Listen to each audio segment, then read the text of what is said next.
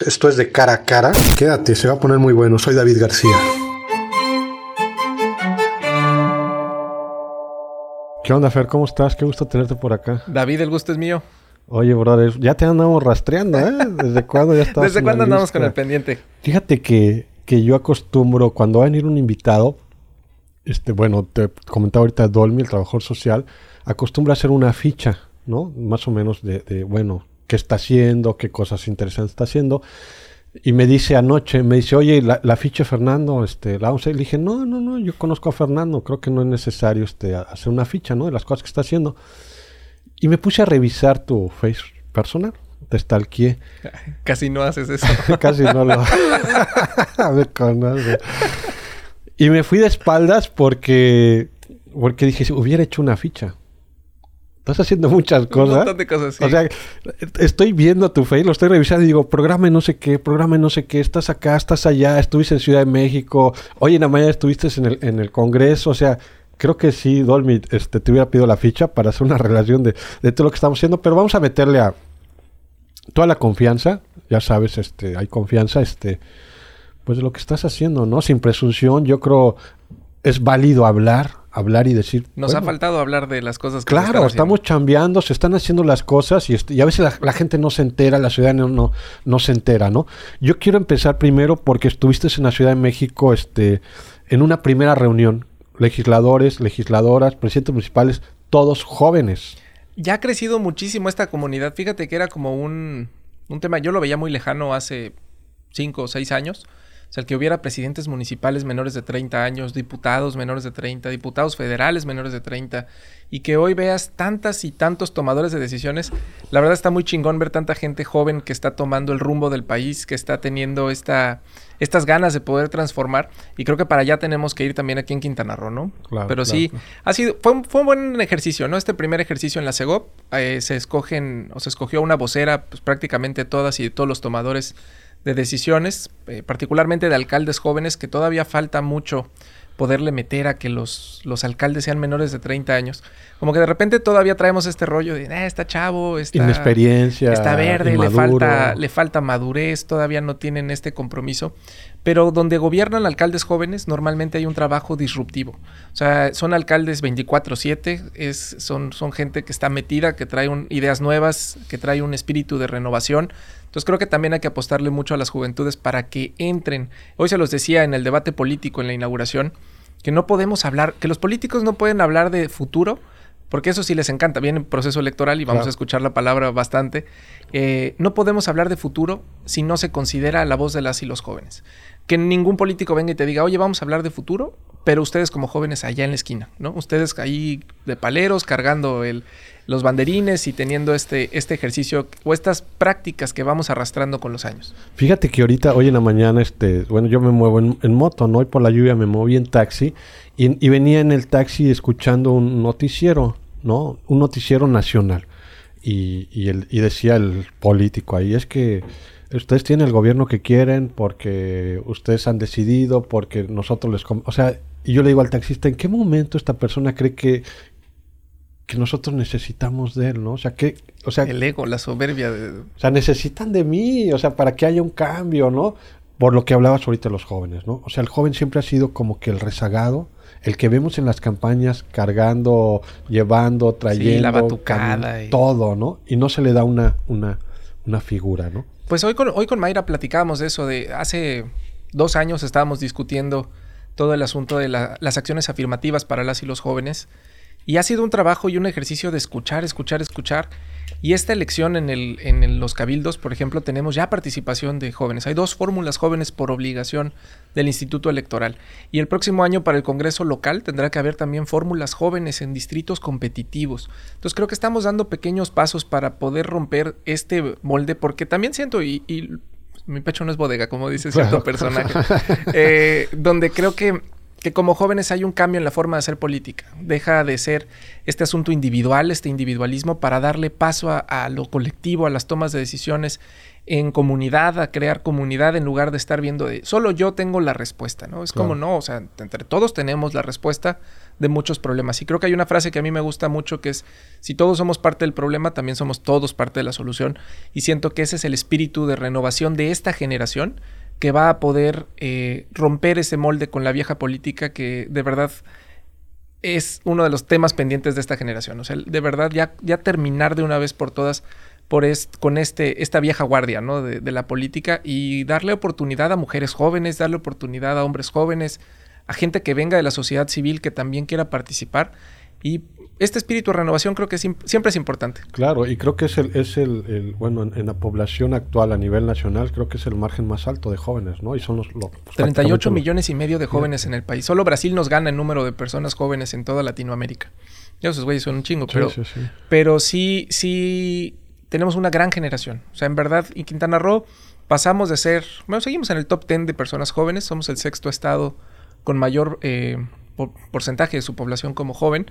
Chiapas creció mucho, Oaxaca creció mucho, sus propias características demográficas, pero ahí estamos, ¿no? Seguimos siendo un estado muy, muy joven, un estado con una media de edad de 28 años y donde pues vemos que quienes toman las decisiones son muchísimo mayores, ¿no? De, la media. Entonces creo que sí, sí es importante hacer una amalgama interesante entre experiencia y juventudes. Oye, Fernando, regresándonos un poco atrás, 2016, se crea el, Instituto de la Juventud, ¿no? No existía. Un tema pendiente. Muy, muy pendiente. Te toca ser parte de, pues de la creación de este, prácticamente este instituto, ¿no? Este,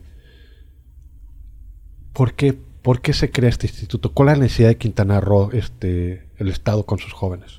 Pues mira, lo platico porque siempre he dicho que la historia es muy caprichosa y nunca sabes cuándo te va a poner en un momento dado, ¿no? Yo en el 2014, cuando empieza la discusión de la ley de juventud del Estado de Quintana Roo, estaba muy metido en el proceso. Venía yo de ser director general del Instituto Municipal de Juventud y estuvimos en las mesas de trabajo para poder sacar una ley que era, fue de las primeras a nivel nacional, que reconocía los derechos de las personas jóvenes. Y en el 2014 se lanza la propuesta de esta ley, se aprueba en el 2014, pero el gran asunto pendiente era el Instituto de la Juventud. O sea, era decir, veníamos, o sea, veníamos de un modelo en donde sí existía una instancia de juventud, el Consejo Quintanarroense de la Juventud, y después fue bueno, empezaron con el Café Cuda y después fue, fue el, Consejo Quintana Roo Pero no un instituto como tal. Pero propiamente era como un asunto pendiente. En el 2002 se crea la Cojudec y agarra toda la parte de juventud y la pasan de ser un, lugar grande, porque tenían las villas juveniles que ahora están en litigio ahí en Cancún, tenían las villas en Playa del Carmen, tenían una política que iba creciendo en cuanto a atención a las personas jóvenes y se corta un proceso de tajo. Y cuando en el 2014 decíamos y poníamos en la mesa, que el instituto vaya. ahora sí que la voluntad política y también hay que ser autocríticos. Nos faltó capacidad de gestión, de, exigir, de presionar, eh, porque ahora entiendes que la voluntad política no, no, bueno, ahora traigo yo mucho ese, asunto, que la voluntad política pues no existe, ¿no? Lo que tiene que existir es una voluntad ciudadana que obliga al político a, hacer las cosas. Porque el político no lo va a hacer. O sea, la voluntad política te puedes pasar la vida sentado esperando a que ocurran las cosas. Y quedaba pendiente ese tema. Y para el 2016, en campaña, se lo proponen al entonces candidato Carlos Joaquín hacerlo secretaría, ¿no? Y a mí, por azares del destino, por eso te digo que la historia es muy caprichosa, me, me pide, me dice, oye, hazme un análisis de si lo hacemos secretaría o lo hacemos instituto. Y al final, pues estuve platicando con varios agentes, me entrevisté con muchas personas. Y le dije, no, pues creo que un instituto está bien. Yo ni, ni, temas de juventudes, yo estaba en un asunto de desarrollo urbano, nada que ver con el tema de jóvenes. Ni en la campaña participé con temas de jóvenes, ni mucho menos. Pero en el, en el análisis de escritorio fue, pues vamos a hacerlo instituto. Y me dice, bueno, pues órale vas. Entonces creo que es algo que yo me siento muy, muy agradecido en esa parte del poder. O sea, que hubieras podido ser secretario, ¿eh? Pero no quise, o sea, la verdad es que no. No, y eso es bueno. Y creo que, creo que eso es honesto, ¿no? sí, claro, de decir, oye, creo que es mucho más eficiente hacerlo instituto que hacerlo secretaría. Y se lo decía, o sea, pues también, digo, la única diferencia entre un instituto y un secretario es el sueldo. O sea, uno ganas como secretario y en otra como director. Y traes una bola general y, atrás. Y pues obviamente eso, no, y hace muy lento el proceso, porque para comprar un lápiz hay todo un rollo. Entonces el instituto te permite hacer muchísimo más eficiente el trabajo administrativo. Y bueno, pues las condiciones me llevan a ser el, director general del Instituto Quintanarroense de la Juventud. Y siento que era un tema del Estado de Quintana Roo pendiente con sus jóvenes. O sea, era un, rollo en donde se veía a los jóvenes con una visión clientelar, donde normalmente pues no le querían quitar el protagonismo al partido del poder, entonces pues el partido ejercía las funciones de eh, pues una instancia de juventud, apoyos, gestiones, trabajo, activismo, programas, los veía un partido político y no el gobierno. Entonces, en esta administración, lo decíamos, eh, vamos a hacer esta administración de transición donde ponemos orden en casa. Entonces es de quitarle esa facultad que tenía el partido, devolvérsela a una instancia, fortalecer la instancia y con ello pues tener una política pública verdadera en atención a las personas jóvenes. Entonces creo que hay un, un cambio, por supuesto falta muchísimo por hacer, todavía hay mucho, mucho por trabajar pero a estos cuatro años, casi cinco que tiene el instituto, creo que vamos a dejar una cimentación muy fuerte, muy sólida, con proyectos concretos, con alianzas estratégicas que permitan que el trabajo continúe y que pueda ser un instituto que te, genere unos 30, 40, 50 años más de trabajo. ¿Cuál es actualmente lo, que marca el instituto? ¿no? Lo que te decía hace rato a un inicio. Este, no te olvides las fotos, amigo. Te veo muy... Estás metido en la plática, ¿eh? No te olvides las fotos. Al Dolby. Oye, ¿qué, qué... Bueno, hay una columna vertebral, ¿no? Yo creo. ¿Y cuál sería en este caso la, del instituto, ¿no? Algo que, que, desde el inicio has llevado, has trabajado y que tú dices, bueno, esto ha sido lo que nos ha sostenido con los jóvenes o el acercamiento que hemos tenido con los jóvenes, independientemente de todo lo que haces, ¿no? Que infinidad de cosas que hace el instituto. Pues mira, ha cambiado mucho. Yo creo que el, centrarse en una sola, a ver, juventudes de 12 a 29, son 17 años de edad, es una locura eh, avanzar 17 años. Las necesidades de un joven de 12 a 15 son muy distintas a las de uno de 23 a 25 años o ya los más pegados a, los 30, pues cambian obviamente las necesidades. Y con ello también hemos tenido una, por eso decía que el instituto era más flexible que una secretaría. Entonces, la verdad, hemos tenido una, una gran oportunidad de cambiar el rumbo en diferentes momentos de la administración. Te puedo decir que la prioridad número uno en el 2017-2018 era la generación de empleos. O sea, encontrábamos un, sobre todo en el sur del estado, donde veíamos jóvenes que egresaban de las universidades, pero no encontraban chamba porque no tenían experiencia profesional. Entonces lanzamos con el Organismo Internacional de Trabajo un programa que se llamó Vinculación Escuela-Trabajo. Me, siguen haciendo carrilla con el nombre porque me dicen, oye, ¿de qué, de qué trata el programa? lo dice todo, ¿no? El Vinculación Escuela-Trabajo, donde logramos que, que 400 jóvenes pudieran incorporarse al sector formal. O sea, que dijeran, oye, a ver, vas a hacer tus prácticas eh, mientras estás terminando la universidad, trabaja y estudia, recibe un apoyo económico del gobierno y que te contraten, ¿no? O sea, tú gánate la chamba. Entonces, esa era nuestra prioridad. Nuestra prioridad era generar empleos. Viene el cambio de administración federal y lanzan un programa que se llama Jóvenes Construyendo Futuro que hacía exactamente lo mismo, ¿no? Entonces, ¿para qué duplicamos esfuerzos? Y cambiamos entonces. Eh, pasamos a darle un sentido eh, social. Justo lanzan el modelo de prevención Quintana Roo y lanzamos a la par el modelo Somos Futuro. Es un trabajo con agentes de cambio que están en comunidades, particularmente colonias y zonas de alta incidencia delictiva, en donde están trabajando con habilidades blandas. O hay que generar habilidades blandas en los jóvenes, que sepan hablar inglés, que sepan usar una computadora, que sepan redactar un texto, que puedan tener eh, trabajo comunitario, que sepan lo que las necesidades de la gente. Entonces, Somos Futuro es un programa muy, muy amplio que abarca pues prácticamente todo el, todo el estado y ahora lo completamos con emprendimiento porque le metimos un gran proyecto que se llama Emprende Yo Te Apuesto. Eh, es un programa de formación empresarial donde estamos fortaleciendo a las y los emprendedores. 2020 entregamos un millón de pesos, 2021 acabamos de entregar 19.4 millones y parece que el próximo año le vamos a estar pegando a los 60 millones con las alianzas. Entonces va una vertiente otra vez a la recuperación económica, entonces te digo, pasamos de generación de empleos a trabajo comunitario y a trabajo comunitario y recuperación económica. Entonces, creo que ese es el, sentido donde tenemos que, que, fortalecerlo. Oye, Fernando, los jóvenes, nuestras comunidades, creo que independientemente de que muchos gobiernos este, han abandonado por años las comunidades rurales este, en el tema de servicios básicos, ¿no? Me imagino que los jóvenes está, está peor el tema, ¿no? Y lo vemos tú y quiero abarcar este tema porque ustedes están a cargo de la casa del estudiante, la alberga, ¿no? Este, Lo que era la casa del campesino. Exacto, ¿no? Y que reciben a todos esos jóvenes y que ves prácticamente de, pues de cara a cara las necesidades de, los jóvenes, ¿no? ¿Cómo se está atendiendo esto? Y está cabrón. O sea, cuando lo ves, cuando ves cuando empiezan o cuando llegan y dices, chinga, o sea, vienen de verdad, de, de, yo los admiro muchísimo, se los he dicho y lo digo públicamente.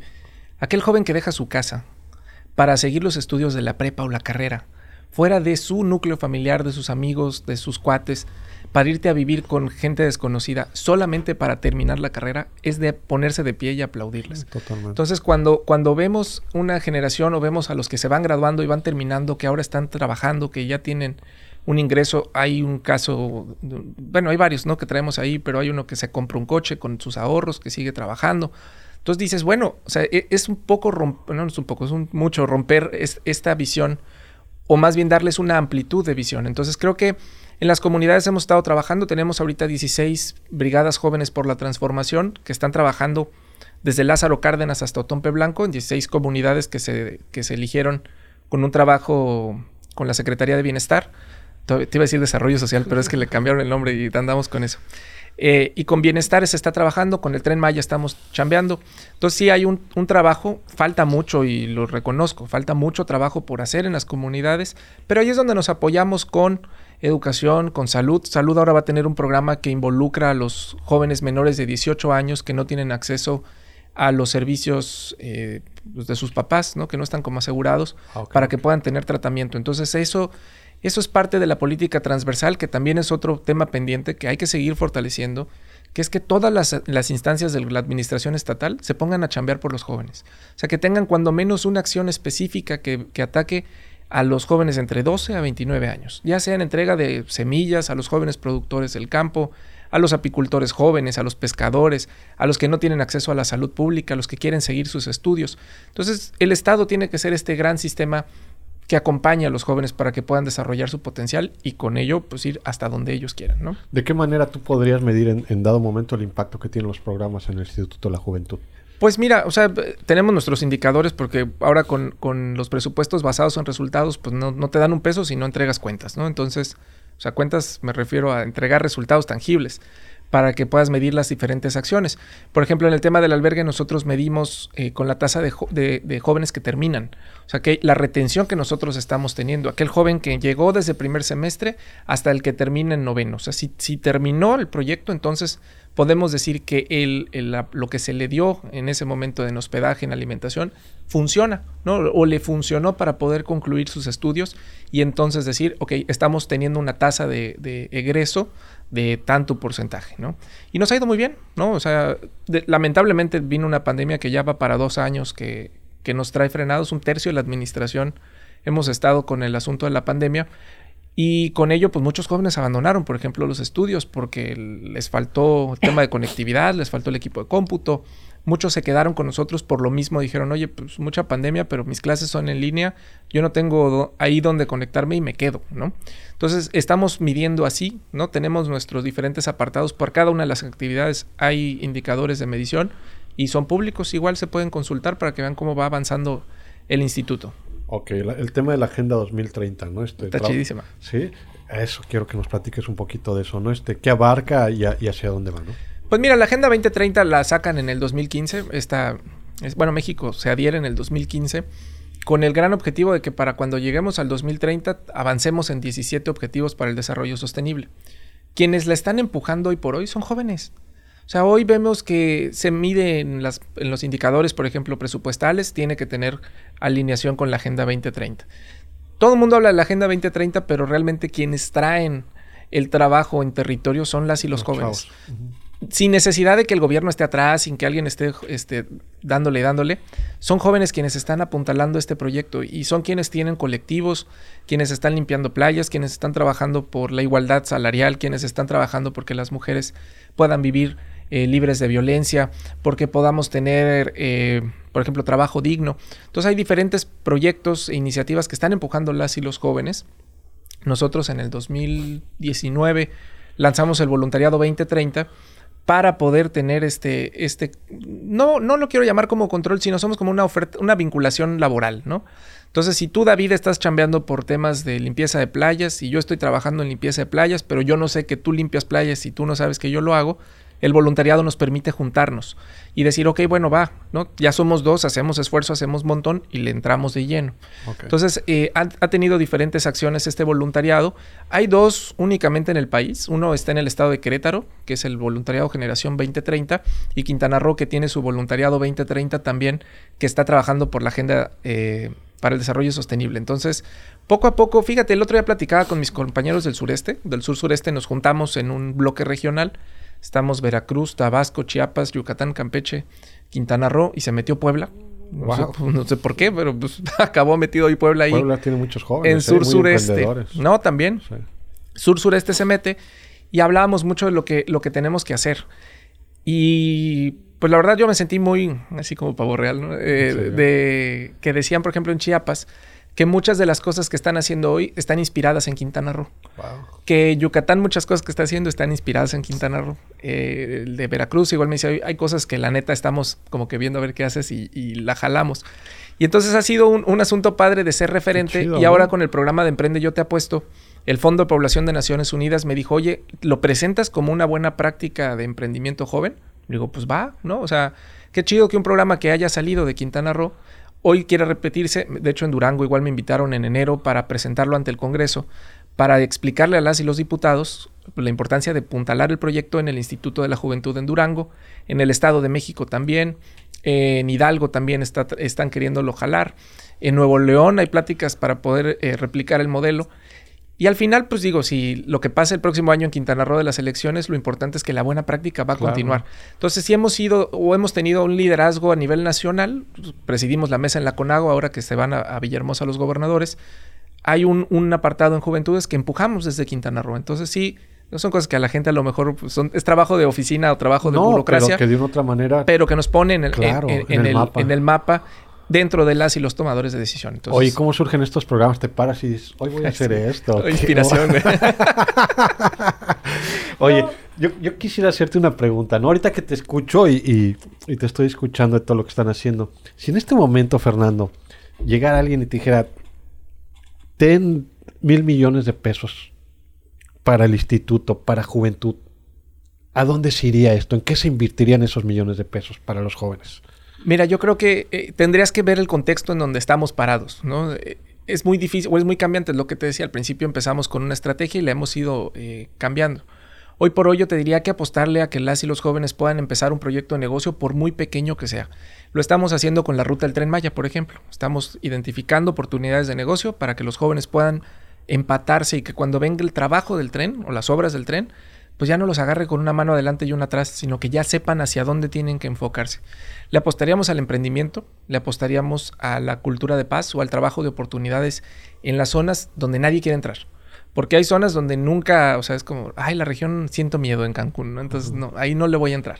Hay que entrarle, pero hay que entrarle con una estrategia de acompañamiento donde, donde los mismos jóvenes de la zona puedan estarlo haciendo. Como el que hizo el de las barras, ¿no? Pradera. El de barras eh, es un buen ejemplo. Es que no es inventar el hilo negro, ¿no? Yo creo que es más bien ver qué es lo que funciona y tratar de adaptarlo a tu realidad. Es lo que hicimos con la fábrica de economía solidaria y en Cancún, por ejemplo, está en la 236. Es el tercer año consecutivo que tiene inversión en la región 236 por parte del Instituto de la Juventud. Si tú te vas a los indicadores, te dicen, y los mismos vecinos nos decían, ¿eh? a las 6 de la tarde yo me encierro y ya no salimos, o sea, ya es peligroso. Y poquito a poquito se ha ido recuperando el lugar, ya hoy los vecinos salen, ya van a la fábrica de economía solidaria, Trabajamos con mujeres jóvenes en el huerto que tiene el, proyecto de la fábrica. Entonces es lo que te digo, yo, yo, le yo apuesto mucho a ese trabajo, pero no que venga alguien de fuera y te cuide, sino que la misma comunidad te, proteja. Creo que, y, dabas algo en el clavo, creo que los gobiernos han tenido miedo a, a, llevar ese tipo de programas a esas regiones, ¿no? Porque a lo mejor no van a funcionar o pero creo que una forma de, de, de, abatir el, la inseguridad, el rezago educativo, todo lo que está pasando en esas comunidades, que no es la única, ¿no? O sea, y, creo que una, una región de Cancún donde a las 6 de la tarde la gente ya no sale por miedo, no se compara con, algo que está pasando en Ciudad de México o en otro estado, ¿no? Pero hay que apostarle, ¿no? A, esos jóvenes, ¿no? A, a rescatarlos. Vimos hace unos días, fallece un muchacho de 13 años, ¿no? Lamentable noticia no era directo a él, ¿no? Fue una bala perdida, no sé qué pasó, ¿no? O en qué problema estuviera metido, ¿no? Pero son jóvenes que a veces este, no tienen esas oportunidades, ¿no? De entrar a esos, a esos programas. De conocer muchísimas cosas. ¿Sabes qué pasa muchas veces, David? Si tú no tienes la oportunidad de encontrar algo que te apasione y te guste, te vas por lo fácil. Y hoy por hoy lo fácil es jalar el gatillo de una pistola. Hoy lo fácil es te doy cinco mil pesos. O sea, la vida de los seres humanos cuesta cinco mil pesos, tres mil pesos te los doy para que puedas entonces tú hacer algo más. Entonces vemos de repente un montón de estigmas con los jóvenes. O sea, tú los ves en la calle y dices, ay, ching, déjame guardo la cartera porque no me la vayan a robar. Y muchas veces esos chavos te pueden llegar a cuidar muchísimo mejor el, barrio, la colonia, que las mismas instituciones. Entonces yo sí, yo sí soy mucho de apostarle al fortalecimiento de las comunidades. O sea, si tú generas una comunidad, es como qué pasa, lo hablábamos con la de la Ciudad de México, ¿no? ¿Qué es lo que pasa en Tepito, por ejemplo? En Tepito tú no entras a menos que seas de ahí. Y la policía no te cuida en Tepito, te cuida la misma gente de la colonia. Y te ubican y te saben quiénes son y los mismos chavos están, están vigilando. Digo, ya que pasen otras cosas es otro show. Pero ese modelo eh, comunitario de protección creo que es a lo que tenemos que apostarle. Y ya no le vamos a apostar pegándole a la gente mayor. O sea, hay que apostarle a que los jóvenes hoy empiecen a ver que lo que le pase al de al lado te afecta a ti. Que si se friegan al de al lado te van a fregar a ti. ¿No? Que si viene alguien y no te das cuenta y no avisas, pues el día de mañana te toca. Entonces creo que sí es importante estar fortaleciendo desde muy temprana edad toda esta estrategia de, seguridad. Le apostaría mucho al, tema de seguridad desde la comunidad. Sí, y yo creo que los jóvenes están ganando terrenos. A mí me, sorprende mucho cuando ya voy a una tienda departamental y veo jóvenes y lo digo abiertamente, tatuados, llenos de tatuajes, atendiendo, ¿no? Y los ves de una manera bien y te atienden a veces mejor que un señor que lleva años ahí. Pero seguimos con los estigmas, o sea, los vemos. Se los decía a unos, a unos chavos que hacen skate, ¿no? Les digo, oigan, ustedes están haciendo un deporte increíble, o sea, hacen deporte todos los días, están con la tabla, todo el rollo. Pero si los ven en la calle, les dicen marihuanos, les dicen que son delincuentes, que por cómo se visten, que porque y esto y lo otro.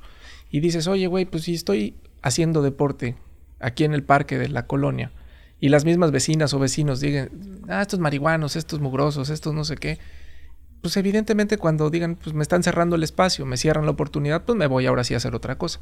Entonces creo que también hay que romper muchos estigmas que se tienen con las y los jóvenes. Creo que sí. Oye, estás, este, vi ahí, te digo que te estuve stalkeando. Como novia. Como novia de pueblo. Este, estás llevando partidas de ajedrez, este, vi ahí niños jugando ajedrez, estás haciendo algo de cinema.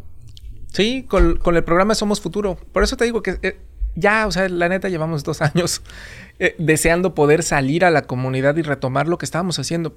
El otro día me preguntaban unos, unos periodistas, me dice, oye, estás haciendo proselitismo. Le digo, pues no, lo que pasa es que tenemos dos. lo que pasa es que tenemos dos años. Me dice, no, pero me acusaron de campaña anticipada. Y les digo, no, pues campaña anticipada, imagínate, tengo cinco años entonces de campaña anticipada, ¿no? Pero, pero ese proyecto ha, hecho ese tipo de cosas desde antes de la pandemia, ¿no? El 2018, 2019 se estuvo trabajando así. Lo que pasa es que nos desacostumbramos a ver los trabajos de territorio. Pero a mí ayer me dio muchísimo gusto ver a, niñas o jóvenes muy pequeños, ¿no? De 12, 13 años, que están interesándose en el ajedrez. Ayer tuvimos 35 participantes en un concurso de ajedrez y están esperando de, oye, ¿cuándo, ¿cuándo es el siguiente? ¿no? ¿Cuándo seguimos? ¿Cuándo le damos esta continuidad? ¿Tienes un calendario de colonias o cómo, cómo lo van manejando? Lo estamos trabajando así. O sea, los, agentes de cambio lanzan un, un, calendario semanal y pues la gente misma se va involucrando. Tú dices, oye, yo quiero participar en este, a mí me interesa este otro, a mí este me da hueva y no me voy a participar. Pero lo que estamos haciendo es que pues damos a conocer la cartelera y que le metan de lleno a lo que, lo que te decía, a encontrar esa pasión. Si tú de esos 35 chavitos de, que están haciendo ajedrez, a lo mejor, no sé, varios fueron porque sus papás los llevaron, por lo que sea. ¿Te gusta qué? ¿Tres que les guste el ajedrez y que le den continuidad? Y que en lugar de estar en la calle, que en lugar de que estén en alguna otra situación, en temas de, malas amistades, pues, se rodean de gente que le gusta el ajedrez, pues el día de mañana tienes un, buen competidor y si no tienes un buen competidor, cuando menos desarrollaste una pasión en ese joven. Y es un joven que le, vas, le va a ser más difícil poder entrar a alguien de la delincuencia, a alguien que le quiera ofrecer algún tema ilícito, le va a costar mucho más trabajo. Entonces sí hay que estar haciendo eso. Oye, yo, yo admiro en verdad lo del cine. Yo he estado en comunidades, sé que hay niños que nunca han visto una función de cine. No te vayas tan lejos en las colonias. Ir al cine es carísimo. Bueno, sí. Sí, además de todo es caro. Hay mucha gente en las colonias que, pues no le alcanza. O sea, la verdad, hay que decir las cosas. Creo que lo que no se dice, pues, no, no por eso no existe. Sí, claro. Eh, hay gente que no le, no le alcanza para llevar a la familia. O sea, una familia de tres chavitos, mamá y papá, o mamá soltera, o papá solo, con tres chavitos, está complicado, cabrón. O sea, está complicado que puedas llevarlos al cine. ¿Y cuál es la única posibilidad que tienen? Pues a lo mejor la televisión abierta. Y de repente en la televisión abierta también hay pura porquería de, contenido. Y lo que estamos buscando es una buena selección de, películas. Digo, tampoco ponemos cosas que, que no te dejen algo, ¿no? Eh, no, por ejemplo, ahorita agarramos la de... Se hizo la compra de la de Soul, ¿no? De, Pixar, que la estrenaron en la pandemia, mm. que habla justamente de encontrar tu pasión. O sea, de que, vivas la vida, que tengas tu pasión. Y, poco a poco le vamos cambiando el, el contexto. Pero sí creo que es, es esta necesidad de poder llegar también a estas zonas donde, pues de repente, pues de verdad es complicado. El tema, el tema económico hoy por hoy es complicado y se nos llenan los espacios. Porque la gente también quiere salir, quiere recuperar el parque. Los parques están abandonados, los parques se, les dejó de dar mantenimiento. Eh, hay lugares en donde poco a poco la gente va otra vez ocupando este espacio y es lo que tenemos que seguir haciendo y redoblar esfuerzos. Oye, oye, Fernando, tú como director del, del instituto, claro, no vas a dar nombres, ¿no? Pero algo que te haya, que tú hayas dicho, wow, ¿no? Me tocó ver una, un, chavo en una situación muy difícil, ¿no? O sea, que gracias a un programa del instituto pudimos a lo mejor hasta rescatarlo de, una situación de, alcohol, de drogas o un caso ahí lamentable, ¿no? Ahorita sí, por ejemplo, hay un chavo, sin, sin mencionar nombres, eh, pues está prácticamente solo, ¿no? Solo en la vida, literalmente está solo y llega a un proyecto de la Casa del Estudiante y encuentra una gran familia con sus compañeras, con sus compañeros, está estudiando, está trabajando, está... Hoy encontró un sentido, vamos a ponerlo así, ¿no? Y dices, oye, pasé de estar eh, solo, solo, solo, porque no tengo mamá, no tengo papá, no tengo nadie. Hoy tengo una, una comunidad, ¿no? Hoy ya siento que pertenezco a este lugar y hoy quiero seguir estudiando y trabajando para poder eh, darme algo a mí, ¿no? Entonces, pues, casos así, eh, eh, por ejemplo, con el de emprendimiento, un chavo que perdió su empleo en la pandemia, lo corrieron del hotel en donde estaba, encuentra una chamba que era muchísimo menor a la que tenía, él trabajaba en Cancún, y la final de Emprende Yo Te Apuesto cae y el mero día y pide permiso en el trabajo, le dicen, pues, no te doy chance de faltar, falta, lo corren. Y gana, o sea, gana uno de los premios. Y hoy su emprendimiento le dice, hace poquito platicando con él, me decía, yo agradezco infinitamente haber faltado al trabajo y que me corrieran, porque hoy este negocio me deja muchísimo más de lo que yo ganaba antes de la pandemia. Entonces dices, caso, ¿no? De, que dices, pues bueno, la vida es medio caprichosa, por eso te, ponía el, el, ejercicio. Con Somos Futuro la misma situación, o sea, chavitos violentados, chavitos que están hoy teniendo este espacio o en los centros territorio joven. O sea, hoy están en el espacio, tenemos ahí un 5 o 6 que, te podría mencionar, que van casi diario, ¿no? Porque es su, salida de muchísimas cosas. Acaban de terminar una certificación en el Laboratorio de Habilidades Digitales, ya saben utilizar una computadora, empezarán su siguiente etapa. Entonces, ahí vas poquito a poquito. E insisto, no es esta política de salir y decir, atendimos 100 mil cristianos, ¿no? Sí, puedes atender un millón. ¿Cuántas vidas cambiaste? entonces creo que ese es lo, importante. Y, cuando le pegas a uno, le pegas a cinco, le pegas a poquitos, que les cambiaste la realidad, creo que vale la pena el servicio público. Oye, ese de emprendimiento, este, me gustó eso que dices, creo que vale la pena el servicio público. Qué bueno que lo veas así, ¿eh? Es verdad, primera vez que se lo escucha un funcionario del gobierno. ¿eh? El tema de emprendimiento, ellos metieron un proyecto, hay un jurado, los cogen y luego los apoya el instituto, ¿cómo está? Mira, primero le quitamos las oportunidades a los opilotes que andan tras el capital semilla, porque escucha, es que escuchan fondo perdido y luego, luego dicen, ahí, ahí estoy, ¿no? o sea, ¿cómo, ¿cómo, está? ¿Dónde aplico? Entonces lo que hicimos fue un proyecto por fases. En la fase 1 este año participaron 800 proyectos, recibieron una beca de capacitación por 3.900 pesos en una plataforma digital donde tienen acceso a contenido y webinars presenciales. Se evalúan ¿no? los proyectos, se les hace un primer análisis y un bosquejo cortamos a 400. O sea, 400 que no dan el, ancho van para atrás. Quedan 400 que entran a una etapa de generar el plan de negocio, empezar a preparar el, discurso de venta, el pitch, el famoso pitch.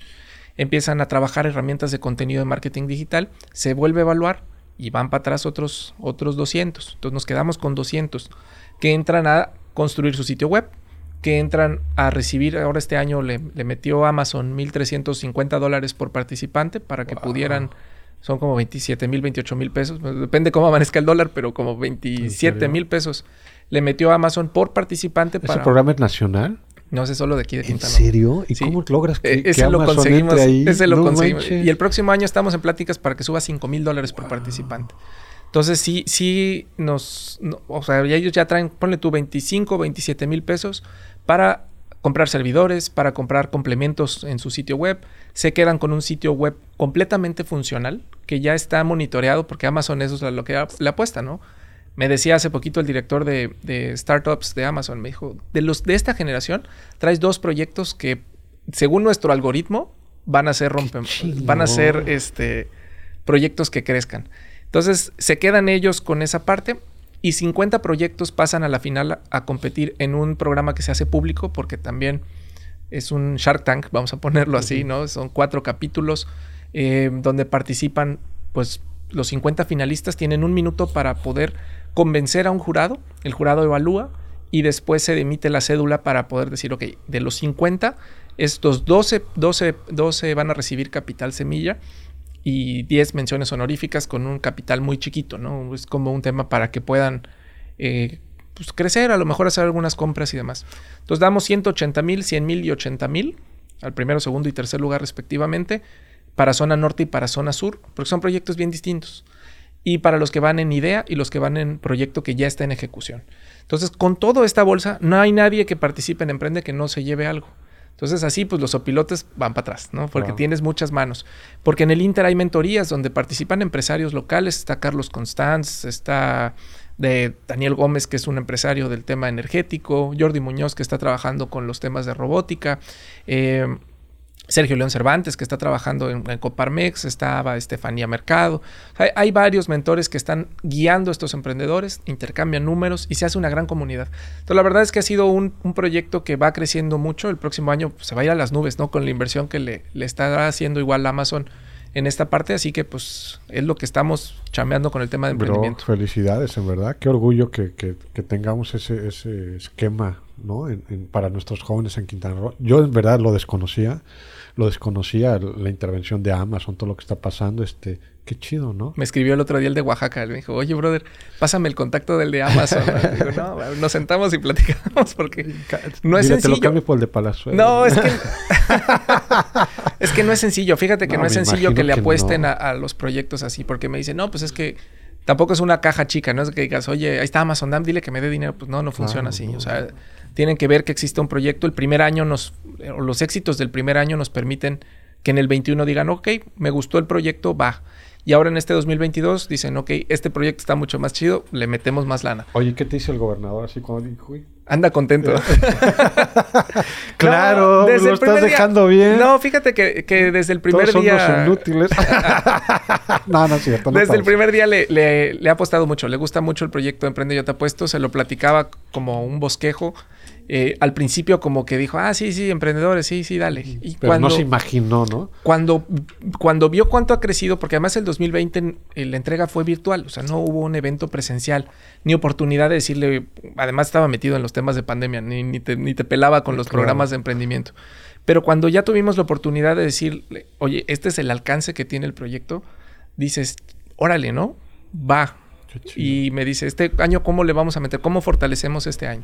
Entonces, para el 2022, la verdad, viene cierre la administración y queremos dejar un proyecto que continúe. O sea, al final, eh, siempre he dicho que los temas de, gobierno, si funcionan, no lo, no lo, no lo eches a la basura, ¿no? O sea, si no está roto, pues déjalo continuar. creo que está Entonces, ojalá, ojalá que el proyecto continúe independientemente de lo que pasa. Viene un año turbulento el próximo año pero esperemos que, pueda ser un proyecto que continúe. Al final, si se lo quieren llevar a otros estados, si quieren darle continuidad, pues bienvenidos, ¿no? Para eso es el servicio público también, para aprender las buenas prácticas de otros estados y poderlas replicar. Claro. Fíjate que estaba leyendo este, y aquí sí, creo que, no, no un tema delicado porque es un tema muy abierto, este, pues nuestros amigos de la comunidad LGTB, ¿no? Entonces, este, creo que hubo ahí un tema ahí de participación con ustedes. Estuve en la ciudad de Mérida. En Mérida, sí. Qué chido eso, ¿no? ¿Cómo, cómo está dando eso? Pues fíjate que de repente hay mucho estigma, todavía, es lo que te digo, hay estigmas todavía con las diferentes comunidades. Como que el tema LGBT eh, plus no se toca, ¿no? Es como un asunto que sabemos que existe, pero allá atrás, ¿no? es como ahí de lejitos. Entonces, eh, lanzamos un, un proyecto con el Secretariado Ejecutivo de los Premios Nobel por la Paz esta cumbre de premios Nobel de la Paz que se hace cada año. Pues, todos los ganadores de premios Nobel de la Paz se juntan y tienen la oportunidad, han hecho una bolsa importante donde dicen, ok, vamos a fortalecer proyectos que estén trabajando por los derechos humanos. Nos, invitan yo digo, bueno, pues órale va, vamos, ¿no? Y durante estos ocho meses han estado ellos haciendo talleres, han estado avanzando, puliendo su iniciativa, recibiendo capacitación, recibiendo mentorías. Tuvieron un bootcamp presencial en zona norte y uno en zona sur de cuatro días intensivos, encerrados literalmente eh, para poder trabajar en su iniciativa. Y logra llegar a este proyecto, ¿no? que se llama Freak. Es un centro comunitario para la comunidad LGBT que está en Playa del Carmen, para romper estigmas. O sea, para decir, oye, pues no sé, quiero un lugar para llegar a dormir sin los estigmas. Y, nos decían, o sea, yo salgo a la calle y me gritan cuanta cosa. Voy y me subo un taxi y no me quieren levantar por cómo me veo, porque soy gay, porque soy de este trans, por lo que quieras. Entonces necesitas también una gran red de acompañamiento. Entonces el proyecto llega a la final eh, regional. Se hizo el proyecto entre Veracruz, igual Oaxaca, estaba Chiapas, Yucatán, Campeche. Y de 20 proyectos, 5 eh, ganaron, se van a ir a la Cumbre Mundial de Premios Nobel por la Paz a presentar el proyecto y la posibilidad de recibir financiamiento de este espacio, claro, para que puedan echar a volar el proyecto en Playa del Carmen. Ya de todos modos le estamos apoyando con un centro comunitario, hay muchos que están abandonados. Sedatu nos dijo, órale, pues utilícenlos porque pues ahí están, ¿no?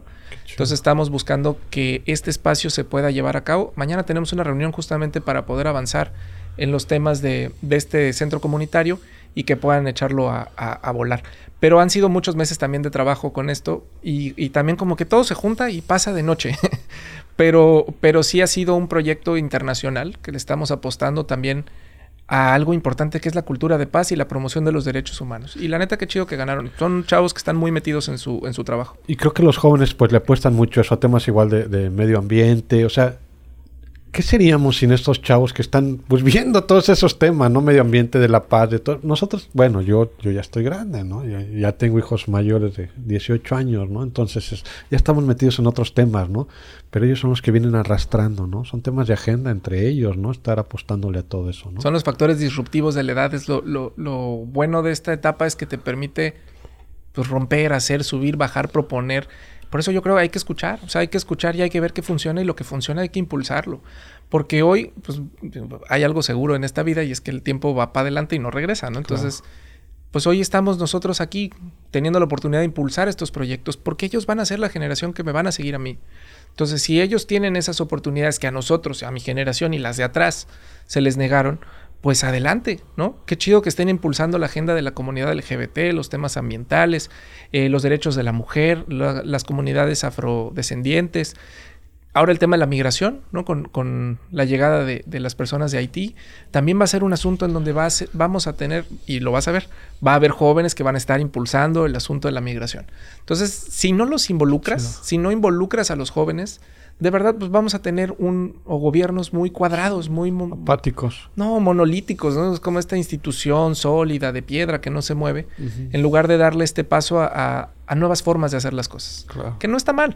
Cuesta trabajo. Lo dije en el Premio Estatal de la Juventud. Dije, a la adultocracia le cuesta trabajo entender que el mundo está cambiando.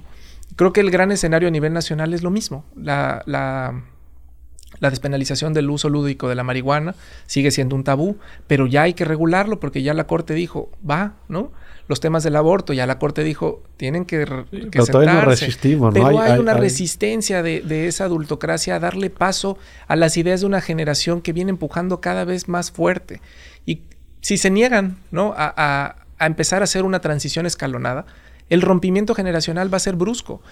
Yo no le apuesto a eso, pero sí, sí creo que tiene que poco a poco darse la oportunidad para que jóvenes estén en la toma de decisiones y no solamente que lleguen por llegar o que llegue mi cuate, mi sobrino, el primo del amigo, sino que lleguen jóvenes con capacidad, que lleguen jóvenes con trabajo comunitario, que entiendan cómo está la situación en su entorno, que entiendan que en la calle donde viven hay estos problemas y no que lleguen pues, jóvenes que ni viven aquí, ¿no? o jóvenes que son parientes de, impuestos y que pues no, no, tienen ni la menor idea de cuál es la realidad. Las necesidades de sus comunidades, ¿no? Y, y lo peor, y, y, lo decíamos con el tema de la acción afirmativa, ese es el riesgo que corremos. Yo en la mañana igual con un diputado estaba platicando de los temas que, que hay que empezar a empujar. Para allá iba, estuviste hoy en la mañana ahí en el Congreso, ahí en la tribuna del Congreso. ¿Qué se siente estar ahí? Ya había estado, ¿Eh? ¿Ya, había estado? Sí, ya, había estado ahí. ¿Allá fuiste diputado? ¿No te gustaría ser diputado? Creo Pues que sería una buena oportunidad, ¿no? Para cambiar muchas cosas. Hay muchas cosas que se tienen que trabajar desde el legislativo. Yo sí creo que hay que pues, pensar hacia dónde vamos a, a darle seguimiento a los trabajos que se han hecho en, en- en estos años al frente de la agenda de juventudes. Digo, yo el tema de edad ya no me da, ¿no? Para, para seguir y tampoco pretendo yo estar en, en los temas de juventud eternamente, pero sí creo que hay que darle paso importante ahora a darle seguimiento al trabajo que se hizo en el instituto, a que podamos ahora por ejemplo, viene una reforma que hay que hacer ya de la Ley General de Juventudes. O sea, viene la nacional, ya, ya lo anunciaron en la Cámara de Diputados, lo van a aprobar. Entonces hay que empezar a planchar lo que va a ser nuestra ley de juventud, que hay que modernizar, junto con marcos como educación, salud, trabajo, el medio ambiente, los, los temas de igualdad.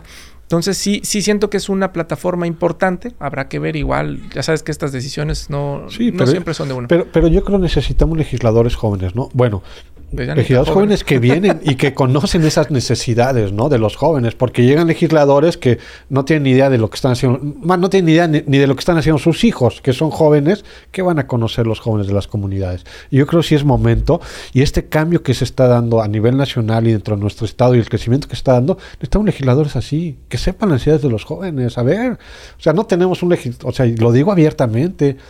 Dime alguna alguna ley ahorita o alguna reforma este enfocada a los jóvenes en el estado. Y si la hay, no, yo no la he visto. Hay legisladores jóvenes en esta ¿Y qué legislatura. están haciendo por los jóvenes? Pero sí, sí es importante. Por eso te digo que viene el, el asunto del próximo año es que viene la acción afirmativa. O sea, por, por ley tendrá que postular a candidatas y candidatos jóvenes. Entonces va a ser la primera legislatura que esté obligada a participar con personas jóvenes. Y ahí hay que ser muy cuidadosos con a quién van a mandar. Insisto con lo mismo. O sea, hoy igual en el concurso de debate se los decía. O sea, nuestra obligación y la obligación de ustedes que están en estos temas de participación es prepararse para ser una opción. O sea, el, el- el que no, se estén, no estén sentados esperando a que alguien les dé la oportunidad, sino que le empieces a construir. Porque todas y todos ellos los que participan en los temas de discusión pública están interesados, por supuesto, en participar en un tema político. Entonces, ¿qué es lo que sigue? Prepararse, seguirse preparando, tocar las puertas y si no romperlas. O sea, ll- llegarle de verdad, porque nadie, nadie te las va a abrir. Entonces, es importante el, el- yo lo he dicho, ¿no? A mí me toca abrir brecha. Y ahora quienes vengan atrás, pues tendrán que seguir ese camino, ¿no? No forzosamente el mío, sino el camino ya está un poco más allanado. O sea, ya tienen una participación, ya habrá un instituto, habrá que fortalecerlo. Y el instituto, digo, no es la solución a todos los problemas de las y los jóvenes, es un trabajo en equipo, pero sí, sí hace falta ocupar espacios y poner al centro lo que va a ser un- una agenda de futuro.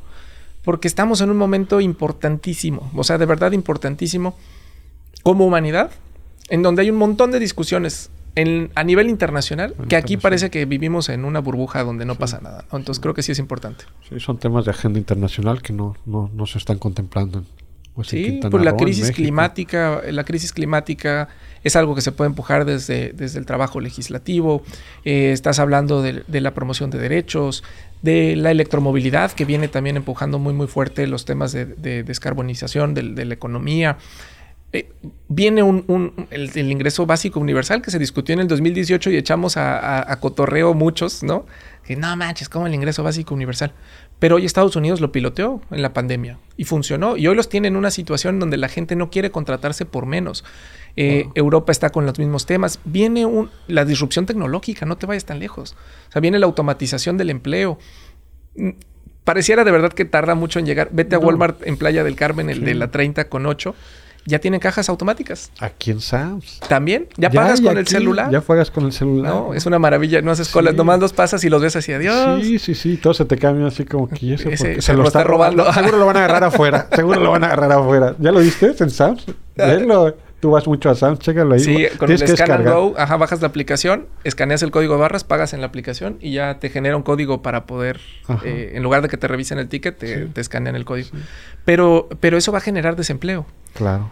Y hay que empezar a regular los temas tecnológicos. Entonces viene, viene una agenda muy importante que yo creo que no estamos viendo y que es importante ponerle Ojalá te veamos en la boleta en el 2022. No estaría. A ver qué dice la gente. eh, es- no, es que sí, yo creo que necesitamos gente así, ¿no? O sea, vienen temas.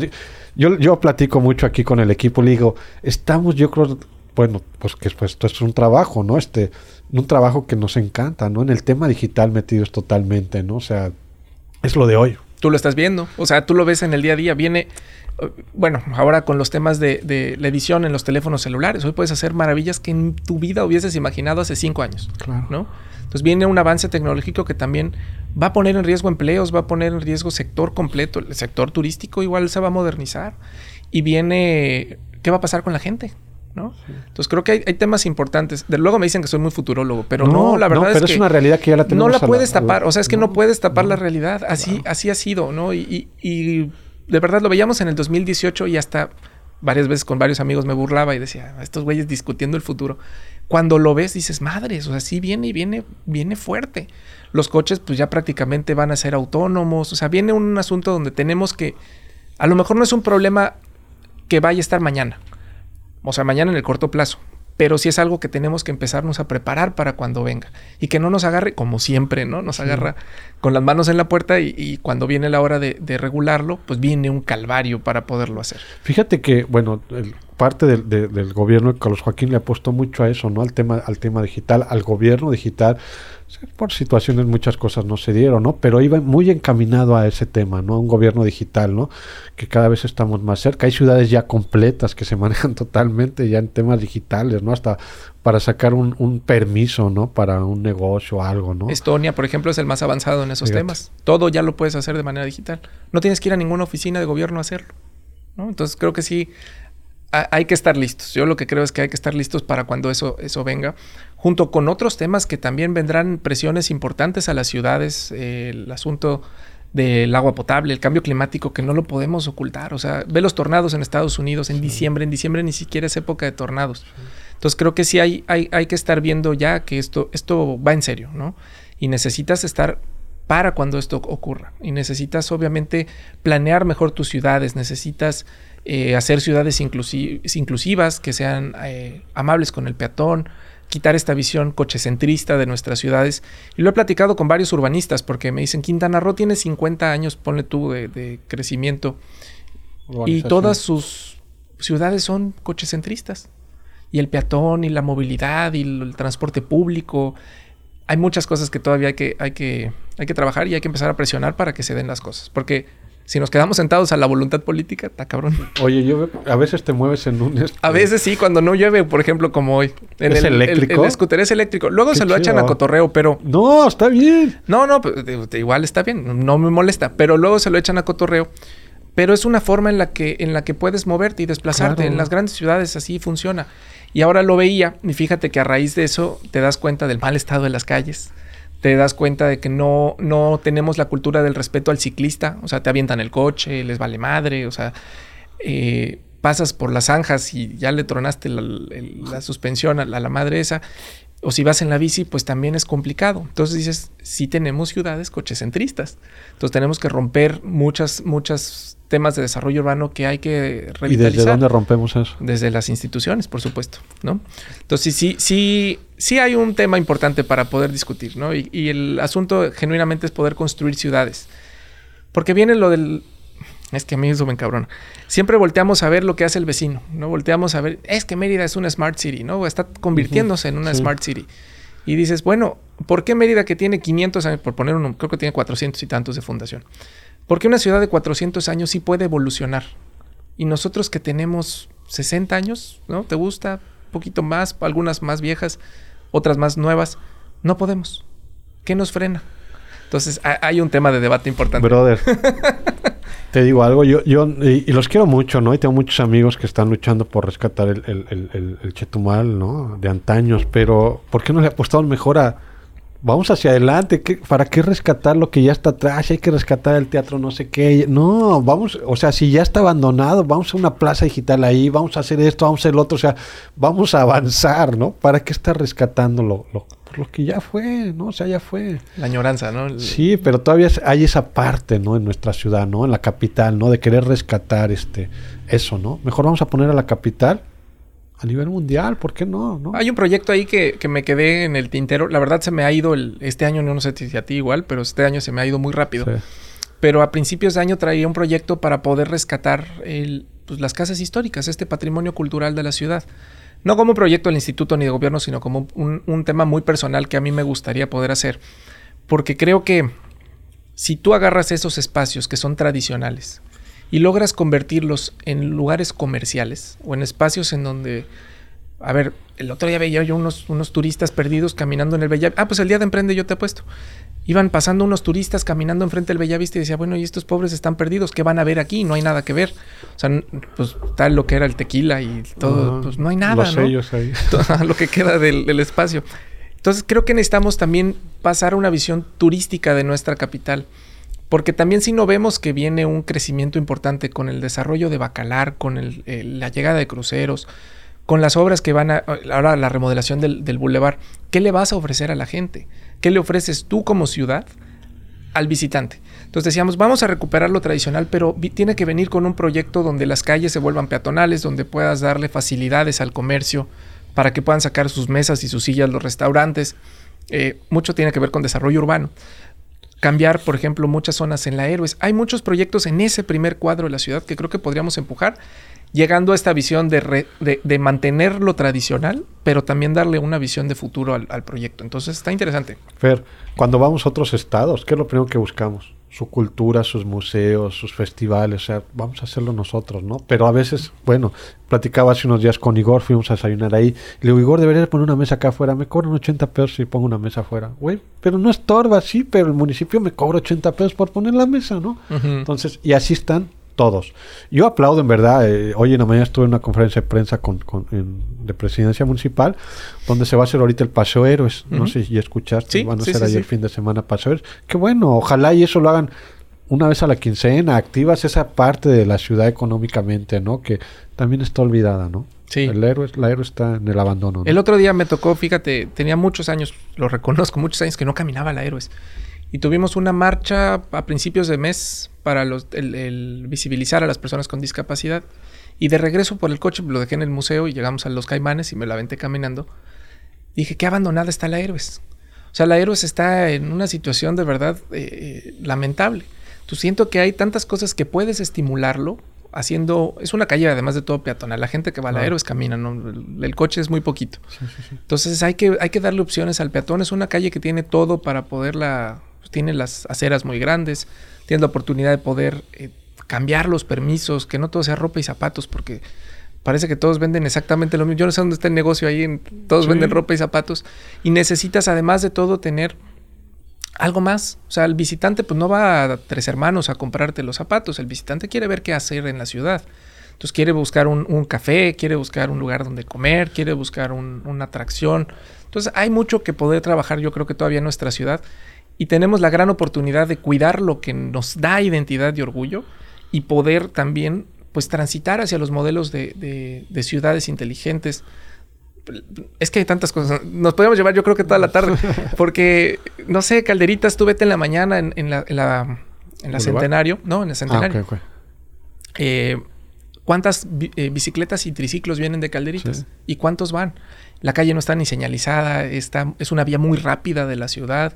Entonces hay, hay que estar pensando en que no todos son coches, ¿no? También hay gente que se mueve en bici, Sí. gente que se mueve en triciclo, que mueve mercancías en triciclo, los mercados, cerrar a lo mejor las vialidades. No sé, hay muchas cosas que, que puedes tú ir haciendo para que hagas más atractivas las ciudades y las zonas de visita para los visitantes. Y ahí hay muchos modelos. Bogotá hizo el ejemplo con los mercados públicos. O sea, le metieron una remodelación completa a los mercados públicos, hicieron distritos de comida dentro de los mercados. Y hoy si tú vas a Bogotá, puedes ir a los diferentes, hay creo que cinco mercados en toda la ciudad, y los cinco ofrecen diferentes tipos de gastronomía. Encuentras el del pescado, el que se especializa en la comida de, de costa, el de montaña, todo el rollo. Y son proyectos que se empujan desde el gobierno para que tú le digas al visitante. O sea, antes ir a un mercado era, Nel, no voy a ir al mercado. sí, sí. Y hoy ir al mercado es como, güey, vamos al mercado a desayunar, Claro, ¿no? claro. Ya no es esta, esta visión del mercado como un lugar sucio, como un lugar al que no irías, insalubre, sino una visión de el mercado es moderno, el mercado tiene opciones gastronómicas, vamos al mercado. Entonces sí siento que hay muchas cosas que se tienen que empujar desde una agenda de, No, y de ciudad. muchas veces, si quieres conocer la cultura de una ciudad, ve a sus mercados. ¿no? Totalmente de acuerdo. No te vayas tan lejos. En Oaxaca, el mercado más importante, eh, tiene una zona gigantesca de comida donde van los turistas, donde llega todo el mundo. Sí. Y no es un lugar donde tú digas, oye, no, hay hasta locales allá adentro que tienen imagen y tabla roca y Sí, logotipos. Y, y es Oaxaca, ¿no? Con mucho respeto, pero pues O sea, nuestra economía es muchísimo más grande que la del estado de Oaxaca. Fíjate que yo fui a un mercado, no, no recuerdo, en la Ciudad de México, donde adentro hay un restaurante de cortes. ¿no? Y ya gente viene adentro, o sea, entras entre los pasillos del mercado y de repente adentro hay un restaurante de, cortes y ves gente bien oficinista, trajeada, comiendo sus cortes, vino tinto y todo. O los tours, no sé si lo has visto, igual los tours en la, en la Ciudad de México para los diferentes mercados. Hay quienes, pues llega el gabacho, llega el europeo y contrata los tours. Entonces, pues vas al mercado de La Viga, vas al de Sonora, vas a los diferentes mercados. Jamaica, Al de Jamaica. Y todo es comer. O sea, es, órale, vamos, pero vamos a la garnacha. O sea, vamos a que pruebes la vida, ¿no? dentro de las ciudades. Creo que por eso te digo, no es inventar el hilo negro, sino es ver qué es lo que podemos adaptar a nuestra realidad para tratar de hacer nuestra ciudad muchísimo más amena al turismo, muchísimo más agradable para nuestros visitantes y no tengas visitantes perdidos caminando por donde está el Bellavista, que no hay nada que ver. Entonces sí siento que, hay que apostarle a eso. Bien la renovación del, del bulevar y vendrá un proyecto interesante, va a ser polémico seguramente, pero, pero ya era importante meterle también a la renovación de este espacio. ¿Y qué es lo que complementa entonces? O sea, tú lo decías, el Teatro Ávila Camacho. O sea, hay que hacerlo se los platicaba a los de chetumaleños de ayer, hoy y siempre, ¿no? Hay que apostarle al modelo de, un cinema al aire libre. O sea, ¿por qué no le apostamos un cinema al aire libre? Donde como la Cineteca Nacional tiras pasto o tiras este, lugares donde tú puedas sentarte y llegar, proyectas películas, que la cafetería se vaya para la preservación del lugar, la fachada esté en buen estado. O sea, es un teatro de 80 millones de pesos, hoy no te lo van a dar. Porque además de todo, en un escenario eh, de pandemia o, donde pues, la gente ve al cine, el cine es un lugar desierto. Entonces ya hoy por hoy ese cine llenísimo donde estaba, no, no cabía un alma, ya, no, es. Entonces el teatro, pues mucho menos. Los precios han bajado un 60% en, los, en las funciones de teatro a nivel mundial. Entonces, ¿le vas a apostar dinero o le vas a meter mejor a un ambiente al aire libre donde puedas tú generar ingresos? También siento que hay que empujar ese tipo de proyectos y tratar de romper esta visión de el pasado, ¿no? Y, tratar más bien de entender que la realidad cambió. Oye, antes de que te vayas del instituto, bueno, digo, bueno, que, te lleve, ¿no? Pero va, a acabar el sexenio, ¿no? Y dices que ya no quieres estar ahí.